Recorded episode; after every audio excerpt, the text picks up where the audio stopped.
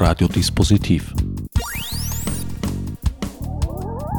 Die Sendung im Programmfenster. Willkommen bei Radiodispositiv. An den Mikrofonen begrüßen euch diesmal Leo Hemmetsberger, mein heutiger Sendungsgast, und der an diesem Sendeplatz unvermeidliche Herbert Gnauer. Leo, wieder einmal treut die Nacht der Philosophie heran. Aufmerksame Hörer und Hörerinnen kennen Sie bereits aus früheren Sendungen. Im letzten Jahr habt ihr erstmals den Schritt aus Wien hinaus gewagt und seid in die Bundesländer gegangen. Eine Entwicklung, die sich diesmal noch stärker manifestiert.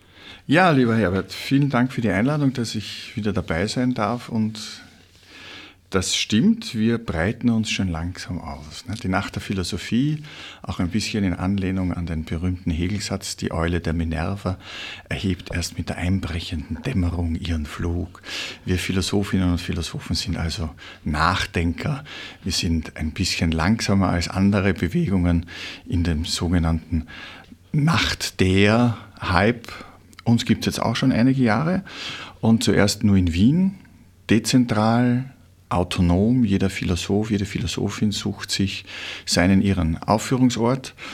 Und letztes Jahr hat der Schritt dann begonnen in die Bundesländer hinaus. Und heuer sind wir in Linz, in Krems, in Baden, in Graz und ganz stark vertreten auch in Innsbruck am Werk. Das Netz wird dichter.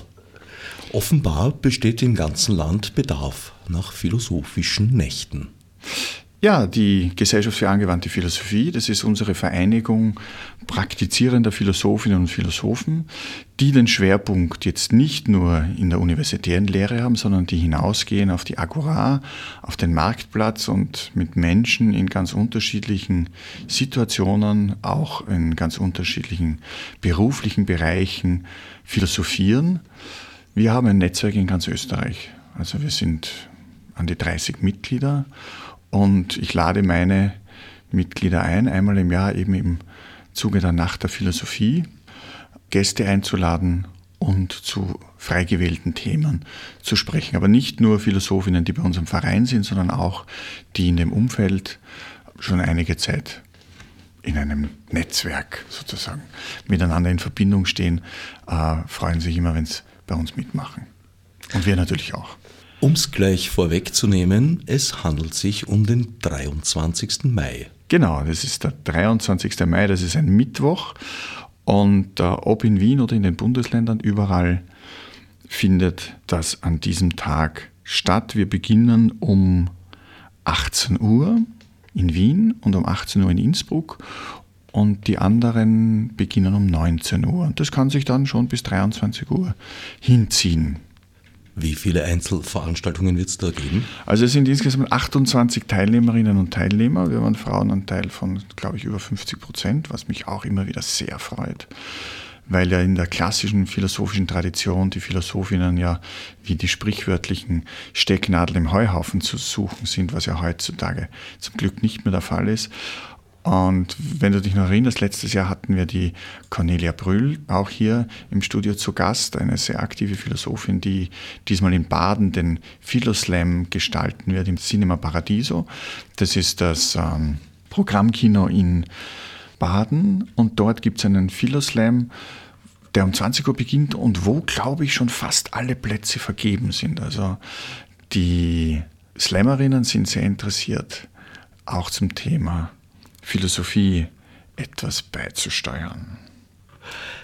Auch bereits bei uns zu Gast in dieser Sendung in diesem Zusammenhang war Liz Hirn, die auch wieder dabei sein wird.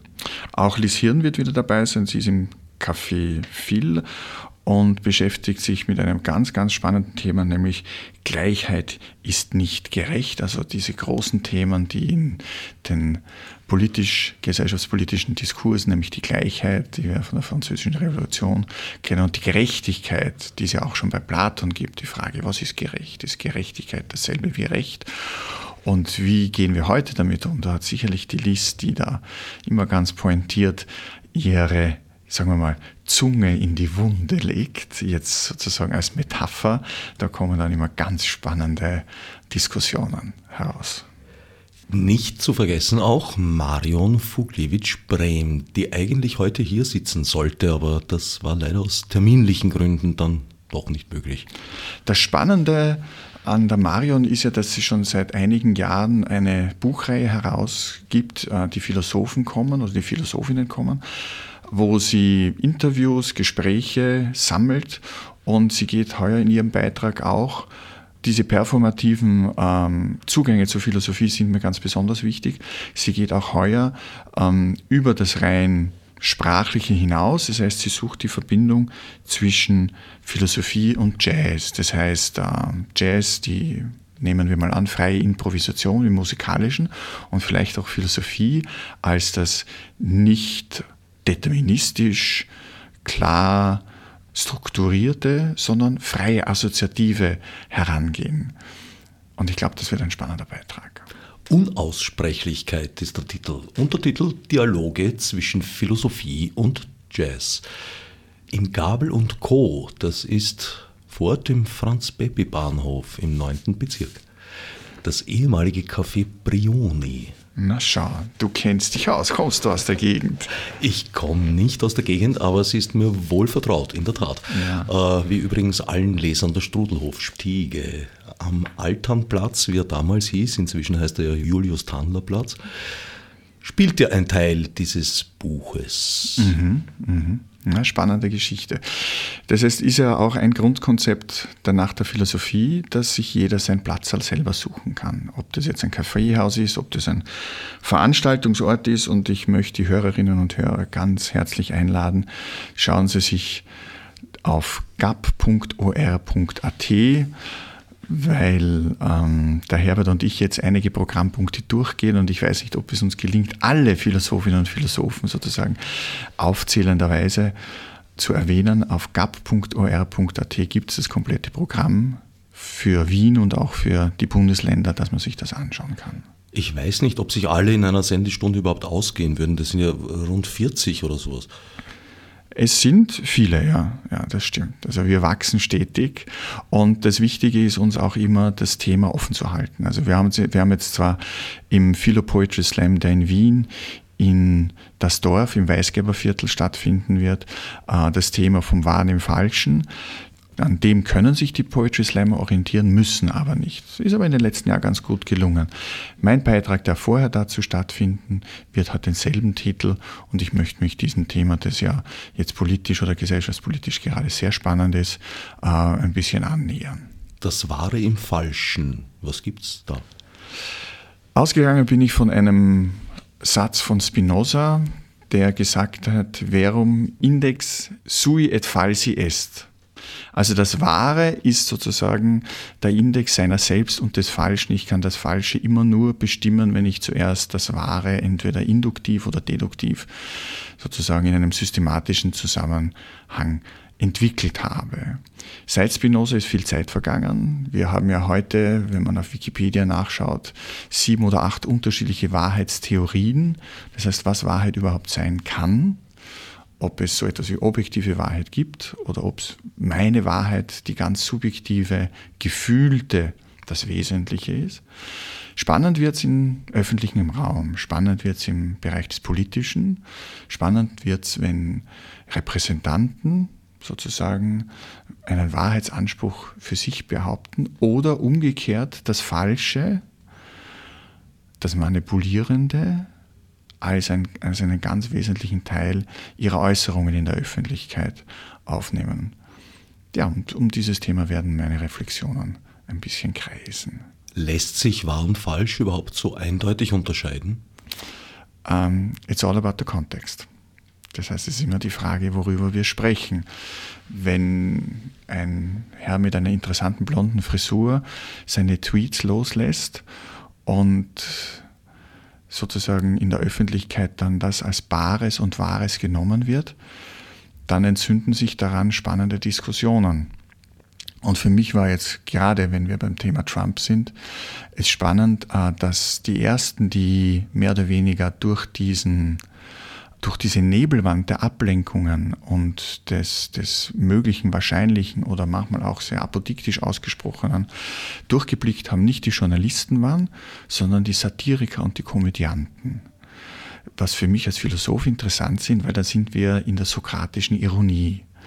Das heißt, im Journalismus, der für sich ja den Anspruch erhebt, das, was eine wahre, als wahre Aussage in dem, was enthalten ist, zu reflektieren und zu analysieren, ist an Trumps Strategie gescheitert, lange Zeit. Ja, sie wurden durch dieses Sperrfeuer an vollkommen gegensätzlichen Aussagen, Vermutungen, Gerüchten, dass der da losgetreten hat, äh, dermaßen gelähmt, dass es lange Zeit nicht gelungen ist da dahinter zu blicken und sie mehr oder weniger ein Sprachrohr seiner selbst wurden, ja, weil die Zeit zur Reflexion nicht da war. Und die Komödianten, also vor allem Stand-up-Comedians, aber auch andere Satiriker im, im, im US-Medienbusiness, denen ist es wunderbar, also in den Nightshows gelungen, Trump an der Nase herumzuführen, indem sie ihn dann so ernst genommen haben, dass das Ganze wieder ins Absurde gekippt ist. Und ich glaube, dass das ein spannender Zugang in dem Bereich ist. Aber war das nicht immer so? Also ich denke zum Beispiel, dass ich bei Nestreu zum Beispiel, äh, naja, zumindest andere Dinge erfahren kann über das 19. Jahrhundert als in den überlieferten Zeitungen und sonstigen Schriften. Da hast du vollkommen recht, das war immer so. Insofern hat mich auch ein bisschen gewundert, warum diese große Verwunderung eingetreten ist. Denn ich muss im Politischen, in den Äußerungen von politisch Verantwortlichen immer auch mit einbeziehen, dass es natürlich eine Parteilichkeit ist, dass es natürlich auch im Sinne eines ganz bestimmten Ansatzes äh, interpretiert wird, was gesagt wird und dass ich das nicht für bare Münze nehmen kann. Es gibt eine lange Liste von, von Tatsachen, die ich äh, nicht von Politikern, auch nicht von Journalisten, sondern von Literaten sehr oft erfahren habe. Da fiel mir zum Beispiel ein die Tatsache in den 80er Jahren, dass äh, die damals Gastarbeiter genannten, nicht in Österreich geborenen Mitbürger und Mitbürgerinnen in die Sozialtöpfe damals mehr eingezahlt haben, als sie herausbekamen, weil sie ja von vielen Leistungen ausgeschlossen waren. Diese Erkenntnis verdanke ich Josef Haslinger, der damals seinen Essay Politik der Gefühle geschrieben hat. Und einige Wahrheiten, die vielen Menschen durchaus nicht angenehm waren, wie man erfahren musste, waren in den letzten Tagen durch Michael Köhlmeier zu erfahren. Ja, spannende Geschichten, dass es zum Glück bei uns möglich ist, anlässlich von Gedenktagen so etwas aufzubringen und auszusprechen und dass auch in der Öffentlichkeit damit dann auch äh, hoffentlich noch ein längerer Diskurs stattfinden kann. Was oft in der Tagespolitik passiert, ist, dass mit Ablenkungen, ähm, verschobenen Schwerpunktsetzungen sehr schnell von, von den eigentlichen Themen abgelenkt wird. Ja? Und es dann mehr, mehr oder weniger vergessen wird und damit einfach bestimmte Formulierungen, bestimmte Ansichten, wenn man sie lange genug wiederholt, sich auch in der Öffentlichkeit so breit machen, dass man glaubt, das war jetzt eigentlich in den letzten Jahren immer schon so, obwohl damit schrittweise ja, im, im öffentlichen Diskurs eine gewisse Zielrichtung eröffnet wird, die vor einigen Jahren noch im Diskurs ganz unmöglich erschienen ist. Und ich denke mir, dass es da wichtig ist, wach zu bleiben und das auch sozusagen auszusprechen, wie zum Beispiel stichhaltige Gerüchte oder solche Formulierungen, ne, die dann interessanterweise relativ schnell, und insofern tut es mir jetzt schon wieder leid, dass ich es mit ausgesprochen habe, relativ schnell en vogue werden. Ja, obwohl, wenn man sich das Ganze genau anschaut, ist es ja an Absurdität nicht mehr zu überbieten, ja, weil was hat das eine mit dem anderen zu tun? Das eine ist faktenbezogen und das andere ist heiße Luft. Also wie passt das zusammen? Gut, dieser Terminus wird, glaube ich, in die Geschichte eingehen. Und wie du vorher gesagt hast, es hängt ja alles vom Kontext ab. Genau. Vor einiger Zeit hatten wir jemanden, der war sehr situationselastisch. Das waren auch sehr spannende Äußerungen in dem Zusammenhang. Aber lass uns wieder ein bisschen zur, zur, zur Nacht der Philosophie zurückkommen. Also ich freue mich ja ganz besonders, dass wir diesmal so einen starken Beitrag in den westlichen Bundesländern haben. Also es hat äh, Gerd Forcher in Innsbruck wund, einen wunderbaren Abend im Café Katzung auf die Beine gestellt, wo Christian Kanzian, Ulrich Metschel, Katrin Tratter, Michael Schauner und nicht zuletzt Gerd Forcher zwischen 18 Uhr und ich nehme mal an mindestens 23.30 Uhr wird dann das Ende sein, zu unterschiedlichsten Themen, philosophisch vielleicht auch einige dieser Punkte aufnimmt, die wir jetzt hier angesprochen haben. Kantian stellt in seinem Titel die Frage, was bedeutet das alles? Das heißt, welchen Beitrag kann philosophisches Denken äh, in der Reflexion von unserem Weltverständnis bieten? Ist alternatives Denken möglich? Und ich denke mir, dass das ein ganz guter Opener sein wird. Ist das nicht generell eine der edelsten Kernaufgaben der Philosophie, sich die Frage zu stellen, was das alles bedeutet? Ja, wobei natürlich der nächste Punkt ist, was heißt alles und was heißt Bedeutung. Das heißt, es ist dann immer auch ein Abwägen der Begrifflichkeiten, die verwendet werden, damit man der Sache auf den Grund oder den Pudel sozusagen herauslocken kann. Ich sehe, du hast einen Spinoza gelesen, der ja als Zerdenker von Friedel bezeichnet wurde. Das heißt, er hat äh, die Dinge so lange zerlegt, bis sie eigentlich sich verflüchtigt hatten zum Teil. Und dann hat er sie wieder neu zusammengesetzt. Und er hat damit äh, ganz existenzielle Konsequenzen in Kauf nehmen müssen. Also es gibt ein Pamphlet, einen Fluch, den die dortige jüdische Gemeinde über ihn ausgesprochen hat. Äh, und er musste ja dann auch die Stadt verlassen. Das heißt, gegenüber Dogmatismus, gegenüber Determinismus, gegenüber jeder Form von Fundamentalismus ist philosophisches Denken ein Säurebad, um das jetzt so pointiert auszudrücken. Und es kann sein, dass am Ende natürlich kein Konsens ähm, erzielt wird. Ich denke nur jetzt, was manchmal ein bisschen bis zu uns herüberklingt, äh, die Diskussionen zwischen radikal christlichen Fundamentalisten in Amerika und radikalen Atheisten auf der anderen Seite wie Richard Dawkins. Das heißt, da ist ein Konsens in der Diskussion sehr unwahrscheinlich, aber zumindest können sie miteinander reden und diskutieren. Ich glaube, dass das schon ganz, ein ganz ein wichtiger Punkt ist. Naja, also ich denke, wenn ein, ein, ein, wirklich umfassender Konsens erreicht wäre, dann bekäme Francis Fukuyama im Nachhinein recht und das Ende der Geschichte wäre eingetreten. Aber das kann ich mir generell eigentlich nicht vorstellen. Der arme Fukuyama, dafür wurde er sozusagen in die Geschichte geprügelt. Er hat sich ja nachher sehr kritisch auch zu seinen also, überzogenen idealistischen Äußerungen wurde in die Geschichte geprügelt, ist jetzt eine Opfertäterumkehr. Er hat sich damit hineingedrängt, erfolgreich. Er, genau, er hat sich hineingedrängt, hat es aber später relativiert. Ja, er ist auch einen, einen also Schritte weiter gegangen. Blieb ja auch nichts anderes übrig, ja. nachdem die Geschichte nicht zu Ende war. Genau, zum Glück war sie nicht zu Ende. Zum Glück ist sie offen und zum Glück ist es deshalb auch interessant, was Ulrich Metschel als nächsten Punkt in Innsbruck bringt, brauchen wir, was wir haben, haben wir, was wir brauchen, 15 Minuten Marx für unterwegs. Und jetzt war ja gerade der Geburtstag des äh, berühmt-berüchtigten deutschen praktischen Philosophen.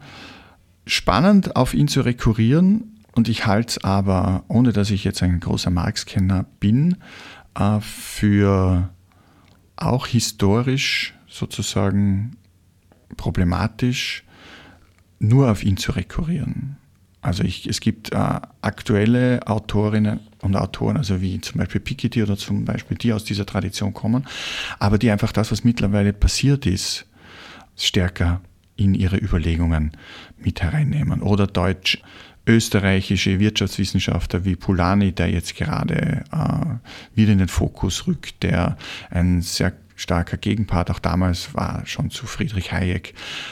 Marx Geburtstag, spannende Geschichte, aber da gibt es noch viele andere, die Antworten bieten oder zumindest Wege aufzeigen für Antworten, um aus diesem uh, There is no alternative des aktuellen Kapitalismus und seinen Entwicklungen, die ja nichts Gutes bringen können, im Endeffekt, da fahren wir ja gegen die Wand, da ist schon anderes auch noch vorhanden. In meiner Wahrnehmung war Marx ja jenseits des eisernen Vorhangs bis, ja, bis dann Anfang der 90er Jahre das Ende der Geschichte doch nicht eintrat, ziemlich abgelegen und ja, rekurriert wurde kaum auf ihn.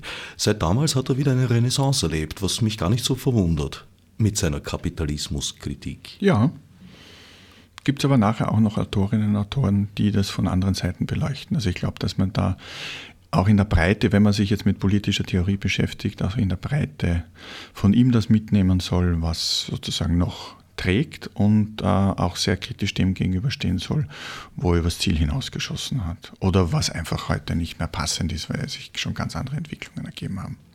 Ja, aber er war dennoch ein, ein bis heute gültiger Analytiker, würde ich mal sagen, dieser Vorgänge. Also sehr vieles, was sich heute abspielt, ist bei ihm eigentlich schon vorweggenommen und geschrieben. Genau, darum gibt es den Ulrich Mädel, 15 Minuten Marx für unterwegs. Einmal schauen, was da herauskommt. Das spielt es in Innsbruck ab.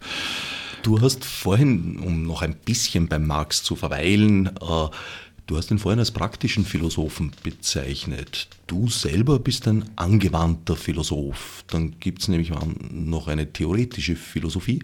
Wodurch unterscheidet sich das alles? Die theoretische Philosophie verorte ich jetzt einmal an der Universität, die sozusagen die Freiheit hat, in diesem Kontext äh, sich mit Detailfragen und großen Würfen systematischen Zusammenhängen zu beschäftigen. Das ist sehr wichtig und ein Teil dieser theoretischen Philosophie ist auch die praktische Philosophie oder Rechtsphilosophie oder Philosophie, die sich mit dem Bereich der Praxis oder der Poesis, wie die klassischen Unterscheidungen heißen, beschäftigt, wo es um die Ökonomie und so weiter geht. Philosophische Praktikerinnen und Praktiker gehen insofern einen anderen Weg, weil sie sich sehr stark an einer Tradition orientieren, die über diesen klassischen Kanon äh, der Philosophiegeschichte, also Denker wie ja, Platon, Aristoteles oder dann Kant, Hegel oder eben auch Marx und dann im 20. Jahrhundert, weil sie darüber hinausgehen und andere Denkerinnen und Denker hereinnehmen, wie zum Beispiel äh, Montaigne, wie zum Beispiel Seneca, wie zum Beispiel aber auch äh, zeitgenössische wie Wilhelm Schmidt, die sich mit der Philosophie der Lebenskunst, Philosophie des guten Lebens beschäftigen.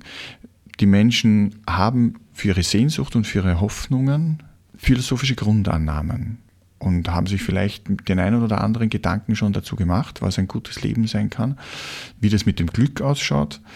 Es gibt ja heute auch schon den Bereich der empirischen Glücksforschung. Und dazu gibt es auch philosophische Positionen. Dazu gibt es aus der Stoa, Epiktet zum Beispiel. Ähm, Philosophen, die sehr viel mit Aphorismen, die mit kurzen, fast Sprichwörtern ganz Wesentliches zum Ausdruck gebracht haben. Und das ist uns überliefert und das ist eines der Bausteine, mit denen philosophische Praktikerinnen und Praktiker arbeiten, sei es im Gesundheitsbereich, sei es im Kulturbereich, sei es aber auch im Businessbereich, mit Menschen in Gesprächen oder mit Gruppen zu Fragen der Ethik ins Gespräch kommen und die Orientierungsfähigkeit und die Eigenkompetenz und Verantwortlichkeit der Gesprächspartnerinnen begleiten und unterstützen. So könnte man das vielleicht sagen. Und wo verortest du die angewandte Philosophie?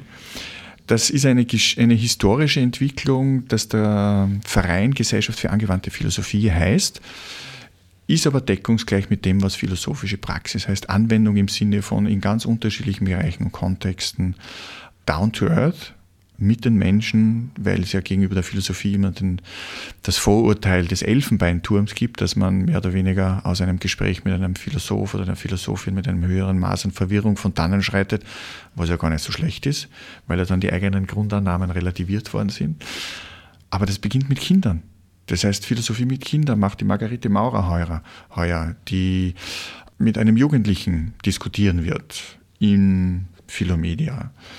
Und wir haben die Gabriele Rufsorat, die heuer leider nicht dabei ist, aber auch die Cornelia Brühl, die mit Kindern und Jugendlichen in ihrer täglichen philosophischen Praxis arbeiten. Das heißt, Papa, warum ist der Himmel blau? Was ist das Gute? Was ist gerecht? Was ist ungerecht? Diese Fragen stellen sich bereits Kinder und Jugendliche. Und das ist spannend, mit ihnen dazu ins Gespräch zu kommen. Da hat es in den letzten Jahren einige Veröffentlichungen von Büchern gegeben, zum Beispiel auch im Diebicher Verlag von der Simone Klein, die heuer auch dabei ist Und man kann nicht früh genug mit Philosophie beginnen. Das wird man natürlich nicht mit dem kategorischen Imperativ und seiner historischen Verortung im Sinne der Hochaufklärung tun können, sondern das geht über Geschichten, das geht über äh, Metaphern, Gleichnissen und da den philosophischen Grundgehalt herauszuarbeiten. Das ist arbeiten als philosophischer Praktiker. Aber sollte der kategorische Imperativ jetzt ohne ihn explizit den Kleinen gegenüber auf Kant zurückzuführen, nicht sowieso Erziehungsprinzip sein? Ui, ha, das ist eine schwierige Frage. Also ich sage ja immer, Kant in Ehren, aber für seine Terminologie hätte er ja eigentlich mit nasse Fetzen kaut gehört, wenn man das so im Radio, in einer transzendentale Apperzeption, ja, ist eine wunderbare Sprechübung. Wunderbare Sprechübung heißt übersetzt erfahrungsermöglichendes Selbstbewusstsein. Das ist dann schon griffiger, damit kann man schon mehr anfangen. Er, er hat ein Tor aufgestoßen, er ist einen neuen Weg gegangen, insofern vollste Hochachtung dafür. Was jetzt die lebenspraktische Umsetzung des kategorischen Imperativs betrifft, diese Fragen haben sich ja auch schon Fichte und Hegel zum Beispiel im deutschen Idealismus gedacht, weil ja das Prinzip, ja, der kategorische Imperativ als oberstes Sittengesetz, ja inhaltslos bleibt. Das heißt, ja, es, ist, es ist ja der Auftrag an jeden Einzelnen, seine Handlungen daran zu prüfen. Und das, was äh, sozusagen hier referenzgebend sein kann, ist, um das mit einem klassischen Begriff zu sagen, die Sittlichkeit, das heißt die Art und Weise des kulturell, gesellschaftspolitisch geprägten Miteinanderlebens. Das sind dann die Inhalte, an denen man das messen kann. Das kann jetzt aber einem Kind mit acht, neun Jahren auf diese Art und Weise nicht erklären. Das heißt, der kategorische Imperativ bleibt im Hintergrund und ich kann über Geschichten, ich kann über Erzählungen das herausarbeiten. Und später werden es dann sehen, hoppala, das habe ich ja schon einmal gehört. Naja, im Grunde besagt er ja, dass man sich ständig so verhalten sollte, dass das eigene Verhalten als allgemeingültige Regel angewandt werden könnte. Das lässt sich durchaus auf die sehr einfache Formel, äh, was du nicht willst, dass man dir tut, das füg auch keinem anderen zu, zurückführen. Ja, da wären wir bei der, bei der sogenannten goldenen Regel, von der Kant sagt, dass sie kein oberstes Sittengesetz sein kann, weil sie sozusagen ja auch sehr subjektiv und, und anlassbezogen interpretiert wird. Das heißt, äh, es ist, insofern ist es kein Gesetz, um das jetzt ganz kurz zu sagen. Und auf der anderen Seite habe ich das Problem, äh, wie schaut der kategorische Imperativ in einem diktatorischen System aus? Also ich denke da zum Beispiel an die Radbruchsche Regel. Das heißt, was mache ich als Einzelner, wenn Gesetze den Menschenrechten widersprechen, wenn Gesetze sozusagen äh, erlassen werden, die der Menschenwürde widersprechen, wann habe ich dann als Bürger auch das Recht, dieses abstrakte Prinzip der gültigen Lebensweise, obwohl die sozusagen äh, oktroyiert ist, entgegenzustellen. Und das sind dann schon sehr spannende Fragen, da tue ich mir dann mit dem kategorischen Imperativ ein bisschen schwer. Bei Kant steht ja zum Beispiel auch ähm, sozusagen, wenn, wenn ich einen Freund verstecke und die Häscher kommen und die stehen vor der Tür und fragen mich, ob, mein Freund, ob der Freund da ist, darf ich dann lügen oder nicht? Und bei Kant steht, ich darf nicht lügen, weil wenn das Lügen ein verallgemeinerbares, eine verallgemeinerbare Handlungsweise wäre, wird damit das Sittengesetz ausgehebelt. Das heißt, ich müsste den Freund ausliefern, um dem Sittengesetz zu entsprechen, wo heutzutage jeder den Kopf schütteln wird, weil es gab wenige Mutige, die, nehmen wir jetzt an, Verfolgte zwischen 33 und 45 versteckt haben, ob es jetzt jüdische oder andere Verfolgte waren. Und wenn die sich mit dem kategorischen Imperativ im Kopf bei vollem Risiko hinstellen und die Gestapo steht vor der Tür, da müsste ich dann mit dem Kant schon einmal noch einmal genauer drüber gehen, ob das jetzt so praktisch philosophisch haltbar ist oder nicht. Naja, wie du vorher gemeint hast, ist ja der kategorische Imperativ jetzt nicht unbedingt eine äh, eher eine Lebensregel, sondern eher ein Ideal, das vielleicht im Alltag nicht immer erreichbar ist. Und das ist jetzt genau der Knackpunkt zwischen dem akademisch-philosophischen Herangehen, weil ideal bei Kant heißt wieder ganz was anderes, ja, und dem, wir tun mal so als ob, der kategorische Imperativ, als, als ob es die Regel gelten könne und wenn es ausgeht, ist es gut und wenn nicht, dann müssen wir halt dann mit den Konsequenzen leben. Also und, und die philosophischen Praktiker und Praktikerinnen versuchen einfach gerade aus diesen ähm, schwierigen Situationen, so wie Sie jetzt ein bisschen skizziert haben, in einen Dialog zu treten und im Endeffekt ist es dann die Eigenverantwortlichkeit äh, und auch die Möglichkeit der Gesprächspartner, sich daran zu orientieren, wie ich in Situationen dann handle in dem Kontext, in dem ich beruflich verantwortlich bin und so weiter und so fort. Um diesen kleinen Kant-Exkurs abzuschließen, was bedeutet ideal bekannt? Das Ideal bei Kant taucht ja dann eigentlich nur mehr als, äh, ich nenne es jetzt einmal als Gottesschema auf, für den ja die Gottesbeweise in der Kritik der reinen Vernunft nicht haltbar sind und dieses transzendentale Ideal ist sozusagen, tun wir so, als ob es einen gäbe, der als oberste ethische Instanz, obwohl wir ihn nicht beweisen können, weil uns das ja auch ganz gut weiterhelfen kann. Das wäre dann sozusagen ein Ideal. Um nee, es so ganz kurz zu sagen. Jetzt würde ich ihn doch noch kurz äh, äh verlängern, wenn du hast jetzt äh, schon hineingebracht die Kritik der reinen Vernunft. Es gibt aber auch die Kritik der praktischen Vernunft. Worauf bezieht sich die und welche Stellung hat die da in dem Verhältnis? Es gibt drei Kritiken. Es gibt dann noch die Kritik der Urteilskraft, wo es um die Ästhetik geht, in dem einen Teil.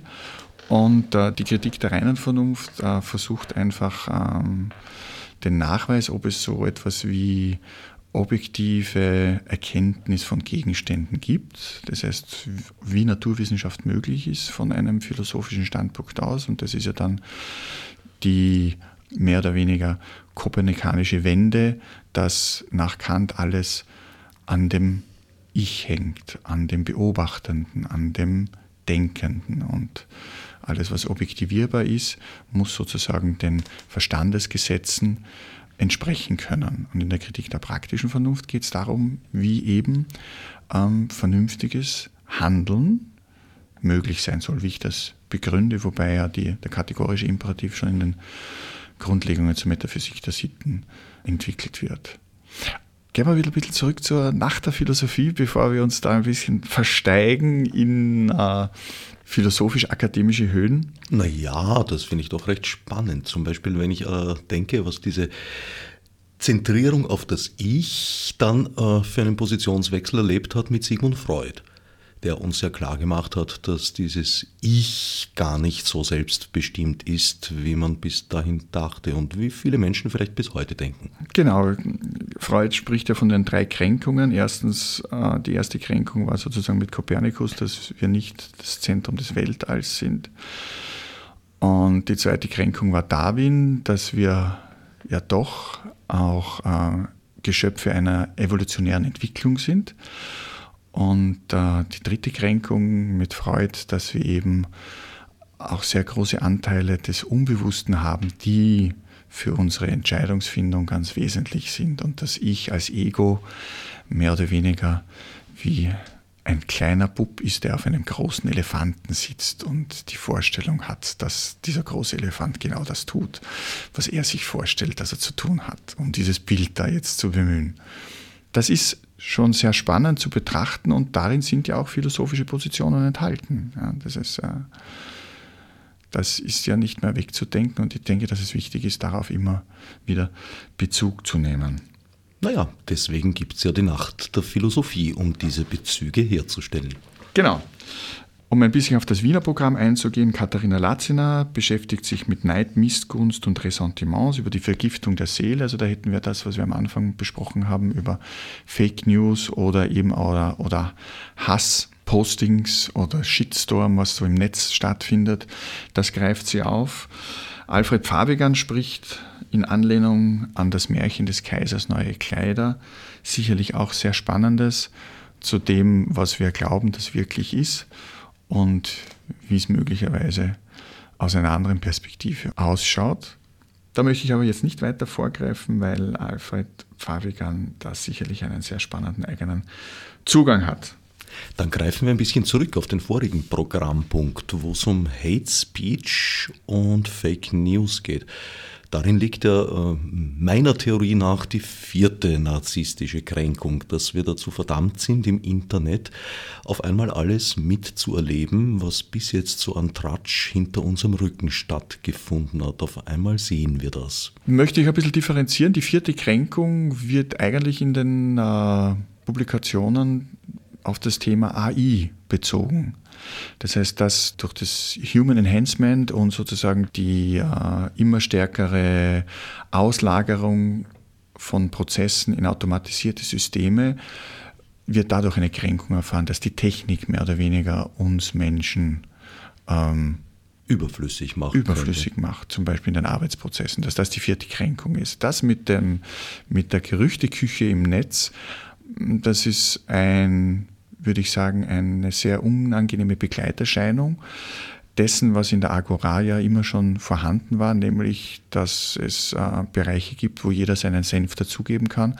Es ist einfach nur jetzt potenziert, wenn das übers Netz läuft. Ich glaube aber, dass auch durch strafrechtliche Maßnahmen, auch im Sinne des Verbotsgesetzes und so weiter, äh, relativ schnell klar wird und ich merke das auch in einem Berufsfeld, wo ich tätig bin, wenn es um Safer Internet geht, dass es relativ schnell jetzt sich auch ausbreitet, dass da eben nicht alles geht und nicht alles möglich ist. Es hat die Exekutive ein bisschen geschlafen in Österreich, aber mittlerweile ist das Problem bekannt und da wird auch, es gibt Veröffentlichungen und Bücher dazu, aber ich glaube, das wird äh, sich in den nächsten Jahren etwas einpendeln, vor allem auch wenn die großen Vermittlungsagenturen wie das Gesichtsbuch mit äh, Konsequenzen zu rechnen haben, wenn sie in die Verantwortlichkeit gezogen werden. Und da tut sich ja sicherlich einiges in der nächsten Zeit.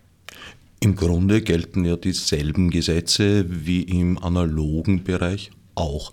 Sie sind halt nur im digitalen Bereich oft sehr schwer durchsetzbar.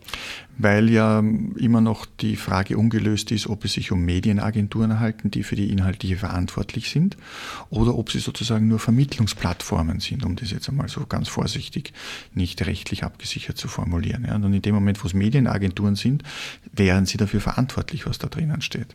Und da gibt es große Streitereien Mal schauen, was da rauskommt. Ja, und andererseits, weil äh, sich so wohl definiert gedachte äh, Begriffe wie zum Beispiel der Tatort beginnen aufzulösen. Also in aller Regel habe ich da schon mal drei Tatorte, potenziell zumindest, nämlich den Tatort, wo ein Upload gemacht wird, der Tatort, wo der Upload dann hingegangen ist, also der Server, der es zur Verfügung stellt, aber auch der Ort, wo es abgerufen wird. Äh, mhm. Alles drei kommt als Tatort in Frage. Und wenn eins davon in Kasachstan ist, ist der Zugriff schon sehr schwer. Ja, bin ich ganz bei dir. Es ist eine, eine Entwicklung im Progress, ob man das jetzt auf nationaler oder auf internationaler Ebene einer Lösung zuführt. Ich glaube, es ist gut, dass das in der Öffentlichkeit diskutiert wird. Das heißt, auch jetzt in den sogenannten Leitmedien wie Fernsehen und Radio auch immer wieder aufgenommen wird weil es ja viele Bevölkerungsgruppen gibt, die ja da noch keinen Zugang haben und da vor allem auch Kinder und Jugendliche sehr stark eingebunden sind und es für sie auch wichtig ist zu sehen, dass es da ein Korrektiv und dass es da auch Grenzen gibt, die man, die man beachten muss. Weil du vorhin Freud ange angesprochen hast, möchte ich gern auf eine Veranstaltung in Krems hinweisen. Dort wird Manfred Rühl zur Philosophie der Psychotherapie sprechen. Also die Frage ist, wie weit ein Zusammenhang besteht zwischen Philosophen und Psychotherapeuten, beziehungsweise wechselweise, was Philosophen von Psychotherapeuten lernen können oder was an philosophischen Psychotherapeuten in ihrer praktischen Arbeit integrieren können. Ich denke mal, so als Laie relativ viel. Also Freud zum Beispiel hat sich ja sehr stark mit Philosophie beschäftigt. Ja. Auch ungeheuer viel darüber geschrieben. Genau. Und die Gestalttherapie kommt auch sehr stark aus einer Gestalttheorie, die ja sozusagen auch eine philosophische Grundposition ist. Also ich denke mir, dass das ganz wichtig ist. Dazu gibt es ja zum Beispiel auch den postgradualen Lehrgang für philosophische Praxis, den wir jetzt gemeinsam mit der Universität Wien schon im zweiten Durchgang abschließen. Der nächste Durchgang startet im Herbst. Ganz wenige Plätze sind noch frei, wo wir auch Ärztinnen und Ärzte drinnen haben, wo wir Psychotherapeuten dabei haben, die einfach auch mit philosophischen Grundpositionen und zwar im Hinblick auf ihre praktische Arbeit mit Menschen in Krankheitssituationen, in existenziellen Veränderungssituationen arbeiten. Wir hatten die Marina Markovic auch einmal als Gast hier und ich bin ganz, ganz glücklich, weil sich äh, aus dieser Kooperation nämlich auch ein Kongress entwickelt hat, der jetzt schon zum zweiten Mal in Wien stattgefunden hat, nämlich Philosophie und Medizin. Also wir breiten uns aus und ich denke mir, dass es ganz, ganz wichtig ist, in ganz unterschiedlichen Bereichen das Philosophische auch wieder in den Diskurs und in die Gespräche stärker hineinzubringen, wiewohl sich viele, ich sage jetzt, Wissenschaften sehr stark an empirisch fundierte Erkenntnisse gehalten haben, also sich sehr stark an die naturwissenschaftlichen ähm, Herangehensweisen sich dorthin orientiert haben. Aber ich denke mir, dass, dass das Gespräch und dass das freie Assoziieren und Resonieren darüber, was das alles soll, wozu wir da sind und wohin uns die Reise bringen soll, dass das Philosophische ein ganz, ganz wichtiger Aspekt ist. Das bringt mich zur Frage, ob ein Leben ohne Philosophie überhaupt denkbar ist. Weil eigentlich, ja, das sind das schon die Fragen, die sich, glaube ich, alle in der Kindheit schon mal beginnen zu stellen. Ein Leben ohne Philosophie ist nicht denkbar, weil in dem Moment, wo ich denke, philosophiere ich. Es geht gar nicht anders. Das hast du schön gesagt. Dankeschön. Allerdings äh, höre und lese ich doch hin und wieder mal den einen oder anderen Gedanken, den ich jetzt nicht unbedingt als philosophisch einstufen würde. Der Geist weht, wo er will, heißt es doch so schön, oder? Oder manchmal sagt man doch auch, Herr, lass Hirn vom Himmel regnen, wie auch immer. Und wir wissen auch, die Stimme der Vernunft ist leise. Ein Zitat von Freud, das ja sozusagen auch im Park vor der Universität in Stein gemeißelt ist, in dieser Skulptureninstallation, die dort steht. Ähm, es bleibt ein stetes Bemühen. Aber apropos Kunst. Wir haben ja auch diesmal sogar einen Tanz dabei. Nastasia Stupnicki wird sich vom Tango her der Philosophie annähern. Wir haben getanzte Philosophie. Getanzte Philosophie. Das genau. wiederum erinnert mich natürlich an Nietzsche. Okay, gut. Dort wird auch sehr viel getanzt. Dort wird auch sehr viel getanzt, genau. Wenn ich das recht interpretiere, wird äh, mit dem Tanzen losgelegt, wenn man mit den Worten nicht mehr weiterkommt. Ist für einen Phänomenologen etwas ganz Natürliches, weil wir einen Großteil des Tages schweigend verbringen und trotzdem uns in unseren alltäglichen Bewegungen mit der Welt eins wissen. Ja? Und das ist ein Aspekt, der halt sehr oft in der rein sprachtheoretischen Philosophie vernachlässigt wird, wo dann eben Wahrheitsfragen gestellt werden, aber dass dieses Glas Wasser vor mir steht, das, wo ich dann einen Schluck davon nehmen kann, das ist greifbar, das ist da. Und insofern ist die Leiblichkeit und das sich bewegen ein ganz, ganz wesentlicher Aspekt. Es ist allerdings nur da, wenn du jetzt nicht einen konstruktivistischen Ansatz verfolgst. Ich habe jetzt gerade einen Schluck Wasser genommen, da kann mein Konstruktivist erzählen, was er will. Ich spüre das gute, saubere Wiener Leitungswasser in mir. Insofern, es ist da und es ist in mir. Wer weiß, vielleicht denkst du nur, dass es da und in dir ist mit Merleau-Ponty, aber auch mit Heidegger gesprochen, das in der Welt sein, das die Welt ergreifen, ist zu einem Großteil, und da hat auch Charles Taylor, der kanadische Philosoph, ein spannendes Buch äh, im Hinblick auf den Realismus geschrieben, ein Großteil unseres Lebens, wie ich vorhin schon gesagt habe, befindet sich in einem vorsprachlichen Stadium des Erlebens und des Bewusstwerdens und auch des, um das jetzt metaphysisch zu sagen, des Seins. Und so Gedankenexperimente, ob ich jetzt, wenn ich ein Gehirn in einem Tank wäre und so weiter und so fort, die laufen auf relativ starken Widersprüchen auf, nämlich erstens, wo kommt denn das Gehirn her, wo war es denn vorher, bevor es in dem Tank war, war das eine freiwillige Übereinkunft, dass das Gehirn dann nur mit dem Tank war, was war der Mensch, bevor er als Gehirn, also da werden sehr starke Einschränkungen vorgenommen, um daraus dann irgendwelche Polaritäten oder Widersprüche herauszuarbeiten, an denen man sich wunderbar philosophisch abarbeiten kann.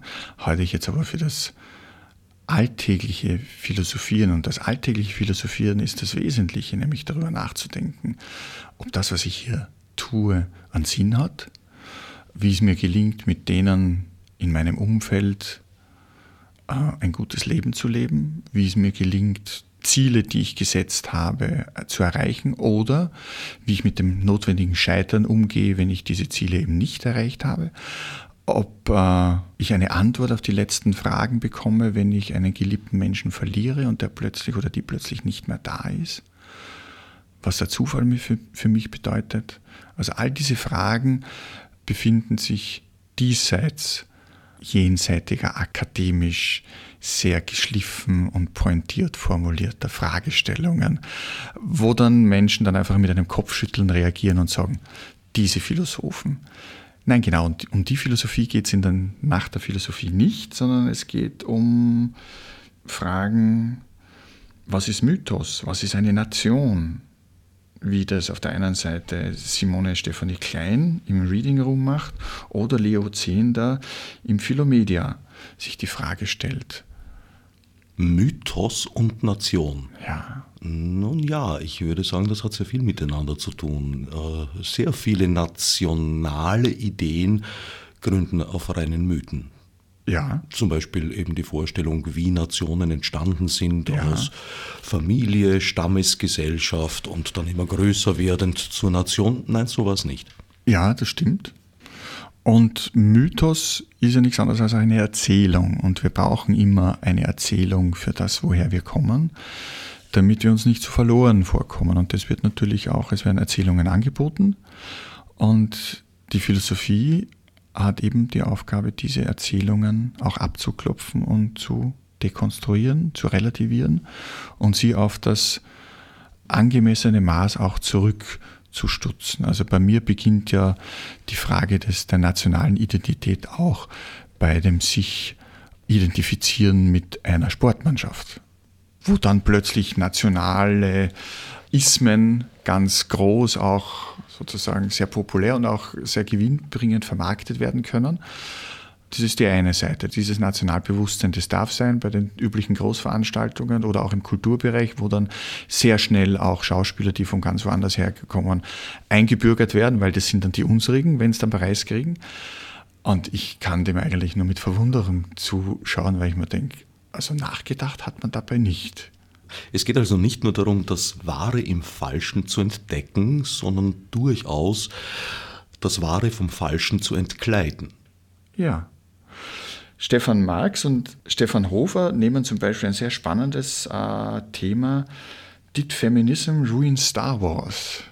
Was auch ein sehr spannendes Thema ist, nicht? wenn man sich so diese mythische, epische Geschichte anschaut der Familie Skywalker, wie das in den ersten äh, sozusagen Zyklen entwickelt wurde und jetzt taucht dann plötzlich eine, eine junge Frau als Protagonistin auf und die Männer werden eigentlich in eine ganz andere Position hineingebracht, ob es jetzt die Bösen sind, ob es jetzt die Haudegen sind, die nicht viel nachdenken und die Frauen sind immer die moderierend, sehr diplomatisch, aber auch sozusagen mit einem ganz klaren Führungsanspruch auftreten. Und es ist dann schon spannend, wie sich sozusagen diese Erzählung gewandelt hat von den frühen 70er Jahren bis zu jetzt ins 21. Jahrhundert, wo offenbar diese Geschichte in eine ganz andere Richtung geht. Das ist sicher ein spannender Diskussionsabend. Das ist das Gender-Thema, das sicherlich in diesem Vortrag aufgenommen wird, aber auch von Susanne Moser im Café Zartl, Werte im Lichte der Genderfrage, die sich sehr stark auch mit diesem äh, gesellschaftspolitisch wichtigen Bereich philosophisch auseinandersetzt. Es gibt ja wieder bei der Nacht der Philosophie die Möglichkeit, entweder an einem Ort zu bleiben, wie jetzt so zum Beispiel in Innsbruck der Fall ist, wo von 18 Uhr bis 23.30 Uhr durchphilosophiert wird, oder an einzelnen Punkten wie in Krems oder in Graz oder auch in Linz und in Baden zugegen zu sein. In Wien haben wir die Möglichkeit natürlich zu wechseln. Das heißt, wenn wir für die Besucher um 19 Uhr etwas anbieten, dann schaffen sie es auch zu einer zweiten Veranstaltung um 21 Uhr noch einmal schnell durch die Stadt zu radeln oder auch zu Fuß spazieren zu gehen, um noch an einem anderen Ort äh, sich philosophisch unterhalten zu lassen oder auch einen Beitrag in den Diskussionen zu liefern. Wobei mir in den letzten Jahren aufgefallen ist, dass die Diskussionen nach den Inputs der Philosophinnen und Philosophen so intensiv sind, dass doch sehr viele an dem Ort bleiben und diesen Abend dann in dem gemeinsamen Gespräch dort ausklingen lassen. Ich glaube, dass das auch sehr, sehr gut ist. Im Hier und Jetzt. Ein genau. Ganz wichtiger Punkt. Das bringt mich allerdings zur Frage, ob es eine Form von Dokumentation geben wird, die dann vielleicht im Internet abrufbar gemacht wird. Es wird eine Dokumentation geben, weil Marion zum Beispiel mit Film arbeitet, möglicherweise. Ich werde meine, meinen Input auch dokumentieren, so wie ich das jedes Mal mache und das dann auch auf YouTube, wenn ich wieder dazu komme, das Ganze zu schneiden, zur Verfügung stelle. Eine Gesamtdokumentation ist nicht möglich. Dadurch, dass wir dezentral an ganz unterschiedlichen Orten arbeiten und auch über sehr beschränkte finanzielle Mittel verfügen. Wir haben zwar von der Stadt Wien eine Unterstützung, die uns sehr freut und auch vom Bundeskanzleramt, aber ansonsten ist es sozusagen eine Eigeninitiative der Philosophinnen und Philosophen, die an dem Abend einfach für die Menschen da sind und da haben wir die finanziellen Mittel nicht, um das dokumentieren zu können. Die Gesellschaft für angewandte Philosophie hat, weiß ich, äh, einen Facebook-Account. Hat sie auch einen YouTube-Channel, weil du jetzt gerade gesagt hast, du wirst vielleicht wieder dazu kommen, etwas zurechtzuschneiden? Den YouTube-Channel habe ich, das sind meine Sachen, meine Vorträge sozusagen abrufbar. Äh, die Gesellschaft für angewandte Philosophie hat eben äh, den Facebook-Kanal, wo die Beiträge noch im Einzelnen präsentiert werden. Zugang entweder direkt über Facebook oder über, über die Gesellschaft für angewandte Philosophie-Seite. Und dort kann man sich die einzelnen Beiträge, die werden jetzt Tag für Tag veröffentlicht, kann man sich das dann anschauen. Also entweder gap.or.at aufsuchen oder Facebook aufsuchen unter Nach der Philosophie. Ganz einfach zu finden. Und zu merken, wer jetzt gerade nicht Zettel und Bleistift bei sich haben sollte. Genau. Ganz einfach die Nacht der Philosophie auf Facebook zu finden. Und wer nicht im äh, Gesichtsbuch präsent ist, kann es über die Gesellschaft für angewandte Philosophie finden. Ich zum Beispiel. Also von mir gibt es auf Facebook nur das legendäre Schattenprofil, das ich eigentlich ganz gerne beauskunftet hätte, aber so weit sind wir noch nicht. Okay, gut. Nein, ich habe mich vor Jahren entschlossen, diesen Weg zu gehen. Und ähm, war spannend zu sehen, wie sich das entwickelt hat in den letzten Jahren. Ja, ja, ich bekomme es schon mit äh, über meine Tochter, über meine Lebensgefährtin und so weiter. Also Facebook ist nicht aus meinem Gesichtskreis, das nicht. Aber ich selber treibe mich dort nicht herum und bin tatsächlich gespannt, äh, wenn ich mal die Möglichkeit habe, mein nicht vorhandenes, mein sogenanntes Schattenprofil, mhm. das Sie dort zweifelsohne haben. Haben Sie? Äh, ja, mal zu erfahren, ja. was denn da so alles drin gespeichert ist. Genau. Wobei bei deiner Tochter höchstwahrscheinlich nicht nur Facebook im Vordergrund steht, sondern dass die auch auf Instagram, auf Snapchat oder auf WhatsApp unterwegs sein könnte. Äh, meine Tochter ist mittlerweile 29 Jahre alt okay, und gut. sie ist vernünftig genug, sich auf wenige Social-Media-Kanäle zu beschränken. Na, mit 29 fällt Snapchat auf jeden Fall weg, ja. Das sind einfach die Entwicklungen. Sag das nicht, da gibt es auch äh, größer gewachsene kindliche Seelen. Ja. Was bietet die Nacht der Philosophie sonst noch? Also wir haben auch in Wien einige äh, Lokalitäten doppelt bespielt, wie das Café Rathaus zum Beispiel, wo Markus Riedenauer sich mit, dem, mit der philosophischen Frage, was Smartphones zur Verflachung des Weltbildes beigetragen haben, aufgreifen wird. Und danach wird Eugen Maria Schulack äh, zu dem sprechen, was wir von Epikur lernen können. Das ist sozusagen ein Ort in Wien, der doppelt bespielt wird. Und ein zweiter Ort ist das Philomedia im 8. Bezirk in der Josefsgasse, wo eben Margarete Maurer, dann äh, danach Leo Zindner und danach noch Martin Kerschbaumer äh, sprechen wird. Das ist ein Ort, wo sehr viel passieren wird. Also drei Vorträge hintereinander und Diskussionen dazu. Jetzt hast du uns einiges schon erzählt über Wien, Baden, Krems und Innsbruck. Linz und Graz würde mir noch fehlen. Genau, in Linz wird Alexandra Cussetti zu Mystisches und Meditativen philosophisch reflektieren reflektieren und die Frage stellen, wie weit Mystik oder bestimmte Bereiche des sogenannten Esoterischen äh, auch sehr wichtig sind in der Philosophie. Ähm, Alexandra Cussetti arbeitet in, in Linz als philosophische Praktikerin, sehr stark auch im pädagogischen Bereich, das heißt auch mit, äh, mit Lehrerinnen und Lehrern und äh, ist auch als Qigong-Lehrerin aktiv und bringt daher viele unterschiedliche Bereiche des philosophischen Herangehens, das heißt auch der Lebenskunst, der Lebensführung, wenn es um Burnout und so weiter geht, äh, in ihre berufliche Praxis ein. Das klingt ja auch nach fernöstlichen Einflüssen. Das klingt auch ein bisschen nach fernöstlichen und ich bin mir sicher, dass es Linzerinnen und Linzer gibt, die das spannend finden. Es hat ja letztes Jahr in Linz auch schon einen, einen Slot gegeben und heuer wird es den wieder geben, was mich sehr freut. Und in Graz wird die Monika Vogrolli zum Thema Selbstwertschätzung im Café Promenade am Grazer Stadtpark, das ja auch sozusagen ein sehr kulturträchtiger Ort ist in Graz, äh, einen philosophischen Abend halten. Also sie macht ja des Öfteren philosophische Gespräche in Graz und eines dieser Gespräche wird im Rahmen der Nacht der Philosophie stattfinden.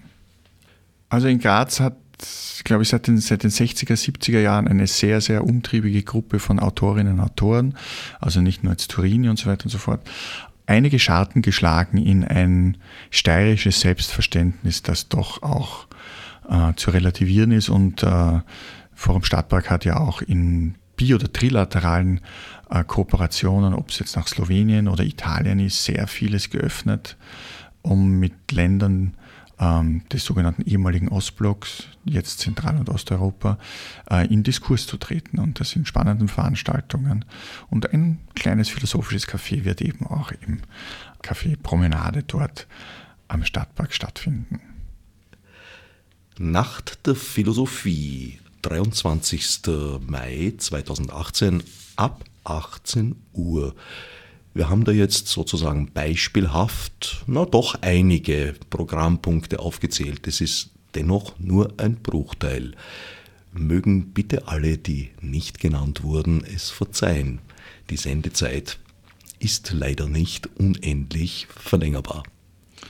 Ich möchte noch zum Anschluss sagen, wenn es Ihnen gefällt, dann erzählen Sie es weiter.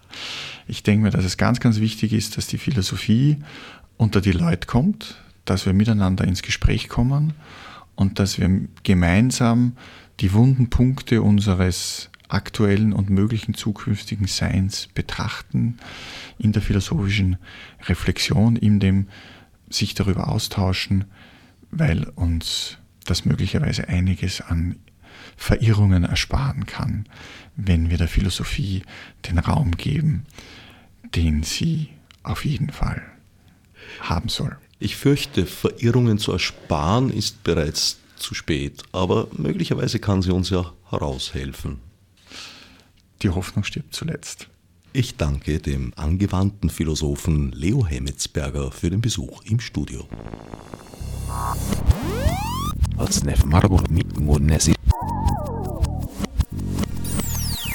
Fichte subsidiar